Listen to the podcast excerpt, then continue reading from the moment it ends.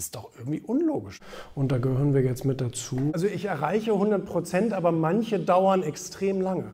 Es ist ein Abfallprodukt meiner Arbeit. Das ist etwas, was mich total fasziniert und manchmal auch ein bisschen frustriert, dass Leute wiederkehrende Aufgaben nicht lernen wollen.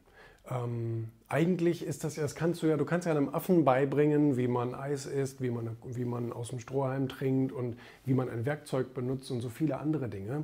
Ähm, aber Menschen kannst du das scheinbar nicht beibringen, weil die nicht bereit sind, das zu lernen, zum Beispiel in denen sie, in, indem sie sich etwas aufschreiben.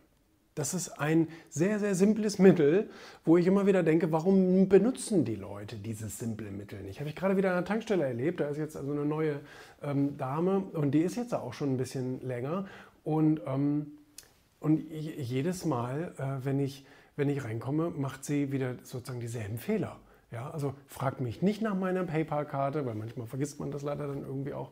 Ähm, und ähm, äh, gibt mir nicht die Waschkarte und all solche Dinge, wo man denkt, du müsstest doch eigentlich nur so einen kleinen Zettel aufschreiben, wo drauf steht, wenn ein Kunde kommt.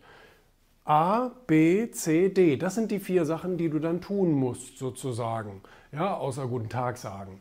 Und, ähm, und äh, auch, ich sag mal, also im Firmenalltag und so weiter merkt man das ja auch immer wieder. Äh, wenn, wenn, wenn Leute eigentlich immer wieder dieselbe Aufgabe haben und trotzdem ständig wieder irgendwas falsch daran machen, wo man denkt, das ist doch irgendwie unlogisch. Ne? Warum benutzt du denn nicht irgendwie einen Zettel und einen Stift oder von mir aus eine Word-Datei oder einen, einen Marker auf dem, auf Desktop? Also diese, bei Apple kann man das ja so machen, diese kleinen Notizdinger. Äh, ähm, geht mir nicht in den Kopf. Geht mir nicht in den Kopf. Ich glaube, die eine Sache ist so ein bisschen diese, dieses Stolz-Ding, dieser Stolzfaktor. Das sagt, ja, ja, nee, nee, jetzt weiß ich das. Also jetzt weiß ich das wirklich.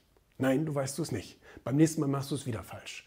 Und jedes Mal denken die Leute, ja, aber jetzt, aber nee, nee, nee, jetzt weiß ich es, jetzt habe ich es verstanden. Nein, hast du scheinbar nicht. Und ähm, das, das ist etwas, wo die Leute sich, und dann müssen sie die Arbeit dreimal machen. Ich habe das bei manchen Leuten, die arbeiten mittlerweile auch nicht mehr hier, ähm, gemerkt, dass, dass immer wieder dieselben Fehler, nee, jetzt aber, jetzt weiß ich es, jetzt weiß, nee, brauche ich mir nicht aufschreiben, jetzt weiß ich es. Mhm, ist klar. Und äh, dann musst du wieder alles, alles von vorne machen und äh, die ganzen Fehler wieder ausbügeln, anstatt sie von vornherein gleich ähm, zu, zu beseitigen. Das ist, ähm, äh, geht mir nicht in den Kopf. Geht mir nicht in den Kopf. Ich weiß nicht. Jetzt findet gleich so eine Vorstellungsrunde statt für die Universität hier in Bremen. Da machen wir bei so einer Jobmesse mit. Wir müssen ja auch immer gucken, dass wir neues Personal bekommen. Und ähm, da gibt es jetzt äh, diese Messen natürlich und bei dieser Messe sind wir dabei und da gibt es diese Online-Vorstellungsrunde, wo die Betriebe, die Unternehmen sich vorstellen können, die dann dort ausstellen werden.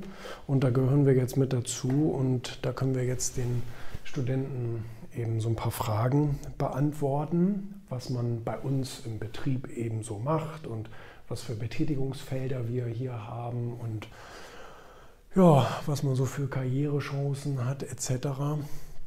Und das gehört mittlerweile natürlich wirklich irgendwie so zum, wie nennt man das? Human Resources Marketing, gibt sowas? Also wo man eben sich um neue Mitarbeiter bemüht, um auch gute Mitarbeiter bemüht, weil das ist nämlich die Herausforderung es ist gar nicht unbedingt das Problem, dass wir nicht äh, Bewerbungen genug bekommen, sondern es ist das Problem, dass wir nicht die richtigen Bewerbungen bekommen.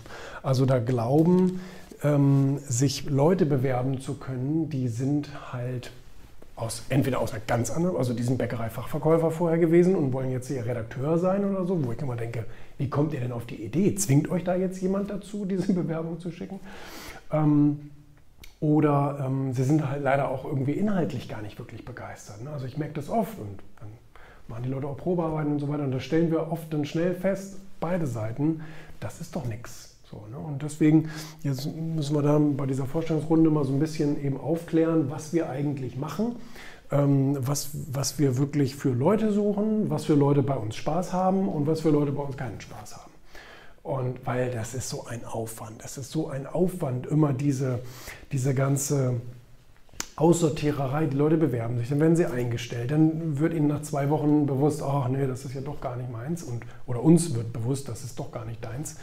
Und ähm, da, müssen wir, da müssen wir halt den ganzen Kladderadatsch wieder abmelden und wieder von vorne anfangen. Und deswegen sage ich, ich lehne denjenigen lieber im Vorhinein schon ab und ähm, warte dann auf den richtigen. Weil das ist auch für die Kollegen stressig. Weißt du, ich setze den Kollegen, hier, äh, den Mitarbeitern dann so einen neuen Kollegen vor die Nase und sage, hier arbeite den mal ein.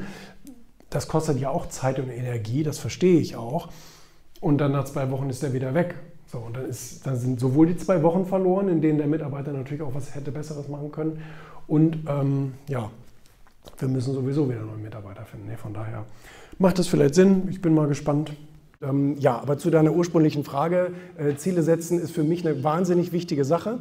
Ich habe mit, mit 17, 18 angefangen, mir so ein kleines Ziele- und Traumbuch zu machen. Einige von euch werden das auch haben, wo man so Sachen reinklebt, Sachen reinschreibt. Und ähm, ich war dann immer wieder jedes Jahr erstaunt, wie viele von diesen Dingen realisierbar sind.